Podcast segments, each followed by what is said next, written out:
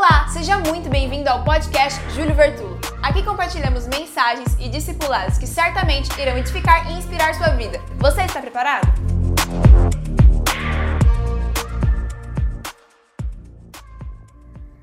João capítulo de número 7, verso também de número 7. Continuando o nosso assunto. Diga comigo a ideia do Evangelho. Não está no que eu recebo, mas do que eu passo a entregar. Diga no Evangelho, eu começo recebendo, mas sigo dando.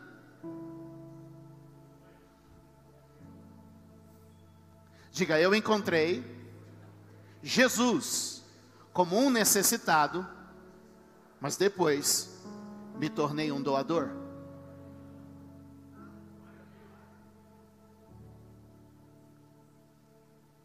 Capítulo 7 do Evangelho de João, verso de número 37 e 38. No último e mais importante dia da festa, Jesus levantou-se e disse em alta voz: Se alguém tem sede, venha a mim e beba. Quem crer em mim, como diz a Escritura, no seu interior fluirão rios de água viva. Aponte para alguém e diga no lugar da sede, uma fonte. Diga onde faltava, agora sobra. Diga da carência para a abundância. Dê um aplauso ao Senhor.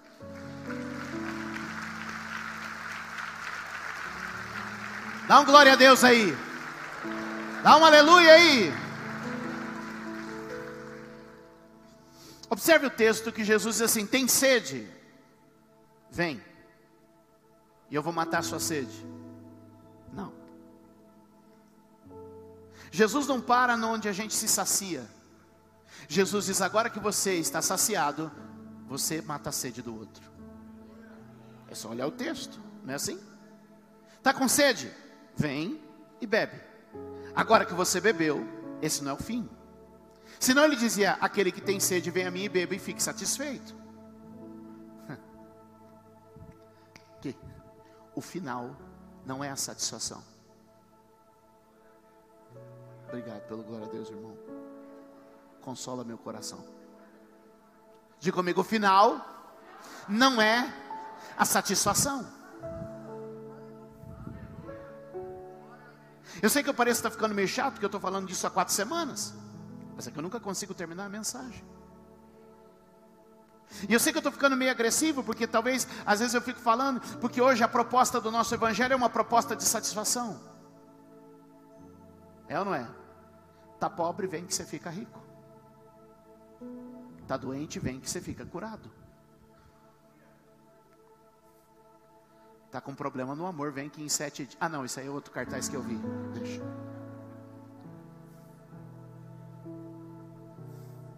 Olhe para mim. Olhe para mim. O Evangelho satisfaz, mas satisfação não é o fim. A obra do Evangelho não é coroada pela satisfação. Satisfação é o começo de uma nova etapa. Eu cheguei sedento, estou satisfeito e agora sou uma fonte. É quando você é saciado que agora começa de verdade a tua carreira. A tua carreira começa quando você distribui. Ele não te chamou para ser satisfeito, ele te chamou para satisfazer. Diga para alguém, diga, Deus não te chamou para estar satisfeito. Diga, ele te chamou para satisfazer. É só olhar o texto. Aquele que tem sede, vem a mim e beba. E uma vez que você veio a mim e bebeu, do seu interior começa uma fonte. O final não é você satisfeito, o final é você satisfazendo. Diga comigo no lugar onde havia sede, agora existe uma fonte.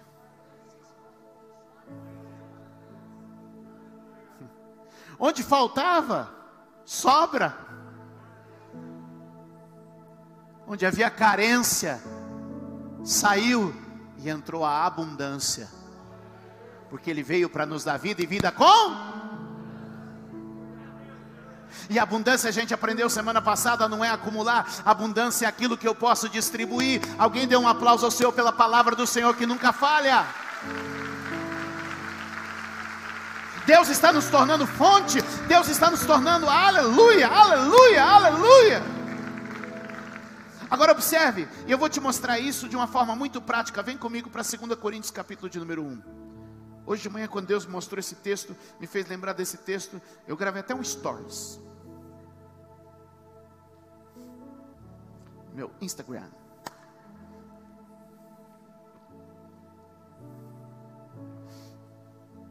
Mas depois eu vou te mostrar de onde partiu essa ideia de hoje. Eu falei, Espírito Santo, o Senhor é tremendo.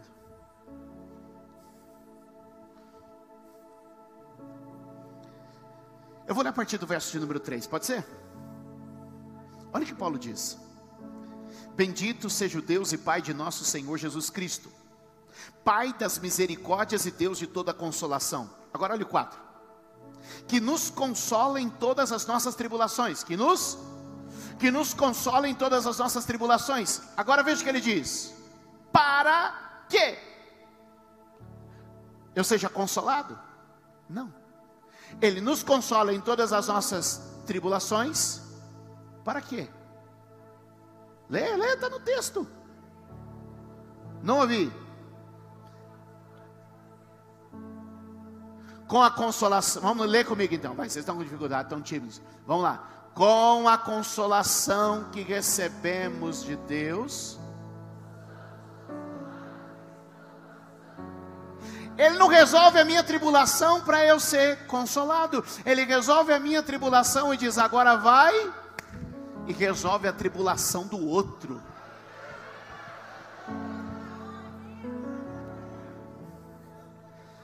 Estou ficando pentecostal, hein? Vem comigo, vem comigo. Os câmeras não aguentam nem me acompanhar aqui. O que, que ele está dizendo para nós? Venham ser consolados, venham ser abençoados, venham ser vitoriosos. Sim, mas não é um ponto, vírgula. Foram consolados? Foram abençoados? São vitoriosos? Estão satisfeitos? Eu fiz isso, não para vocês guardarem. Abraão, não te chamei para ser abençoado. Abraão, te chamei para ser uma. Abraão, não te chamei para ser abençoado. Abraão, te chamei para ser uma. Está comigo? Ai meu Deus. Que nos, ops, que nos consola em todas as nossas tribulações, para que com a consolação que recebemos de Deus, possamos consolar os que estão passando por tribulações. Vamos em frente. Obrigado. Pois assim como os sofrimentos de Cristo, assim como os transbordam sobre nós, também por meio de Cristo transborda a nossa.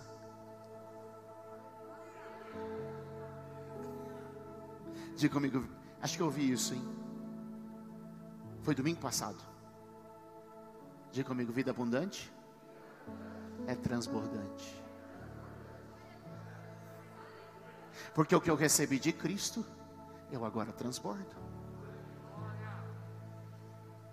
Aí se a gente pensar no texto que a gente está aqui, aqui, o que, que a Bíblia diz? Uma vez que você bebeu da consolação, agora você é uma fonte de consolação. Uma vez que você bebeu a fonte da satisfação, agora você é uma fonte de satisfação. Uma vez que você bebeu da fonte da paz, agora você é uma fonte de paz. Espera aí, eu vim aqui com todos os meus problemas. Mas olha a boa notícia que eu estou te dando. É que Ele resolve os teus problemas e ainda te transforma num solucionador de problemas. Vamos ler, vamos ler. Pois assim como os sofrimentos de Cristo transbordam sobre nós, também por meio de Cristo transborda a nossa consolação. 6. Se somos atribulados, é para a consolação e salvação de vocês. Uau!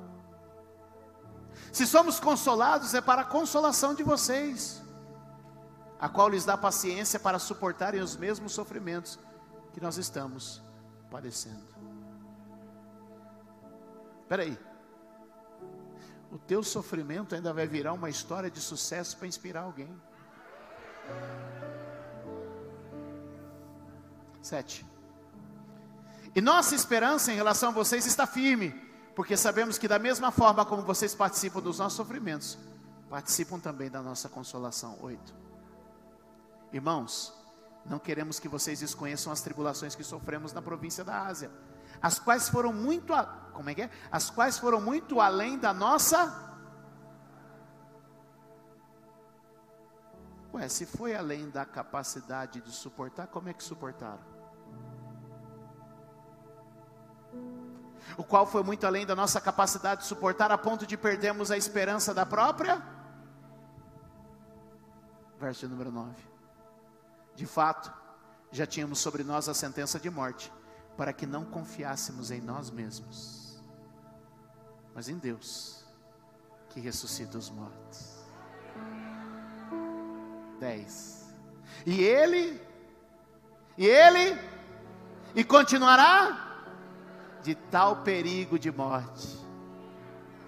Nele temos colocado a nossa esperança de que livrou, livra e continuará livrando. Vamos lá? Livrou, livra e continuará livrando. Aponta para alguém e diga: livrou, livra e continuará livrando.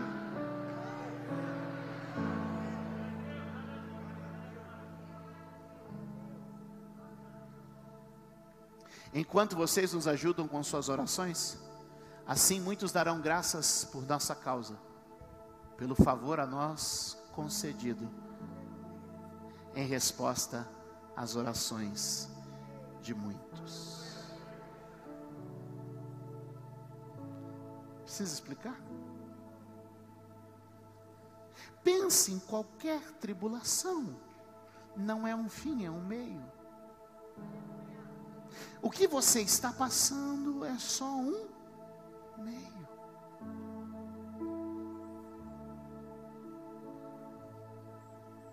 Sabe o que Paulo está fazendo? Ressignificando o passado, ressignificando a tribulação, e dizendo que isso que ele passou fez dele melhor para fazer melhor para o outro.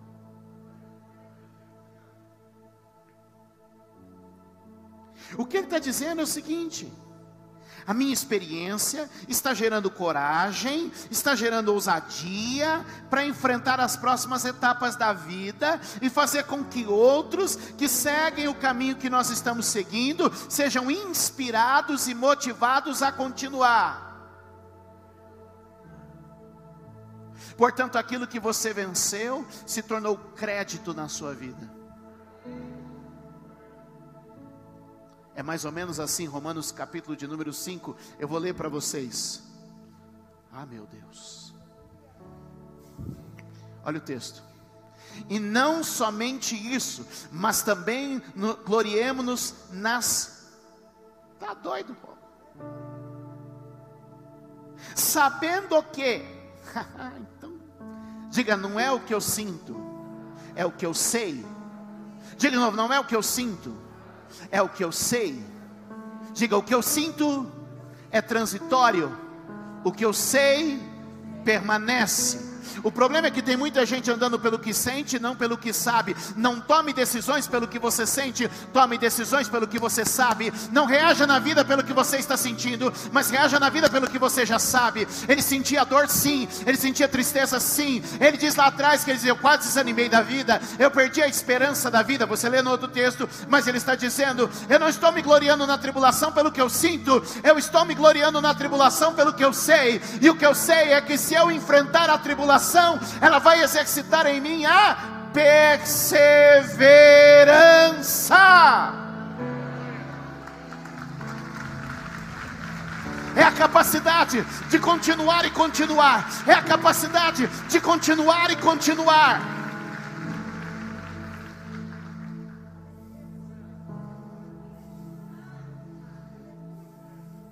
Outro dia perguntaram para a pastora: qual que é o segredo do teu marido?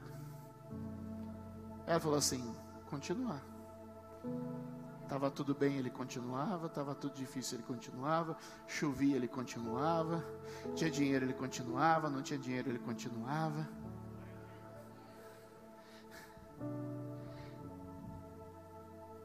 Às vezes eu penso que eu não fui melhor que os outros, eu só fui mais teimoso. Põe o texto, põe o texto, põe o texto. Volta, volta, volta, volta, volta. Quatro, põe no quatro. E a perseverança vai produzir a. E a experiência? Cinco. E a esperança não desaponta, por quanto o amor de Deus está derramado em nossos corações pelo Espírito que nos foi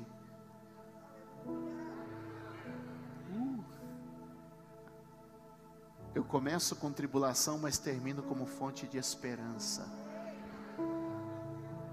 A minha história, a sua história é fonte de esperança. Você pode dar um glória a Deus? Obrigada por ouvir mais uma mensagem. Deus abençoe sua vida.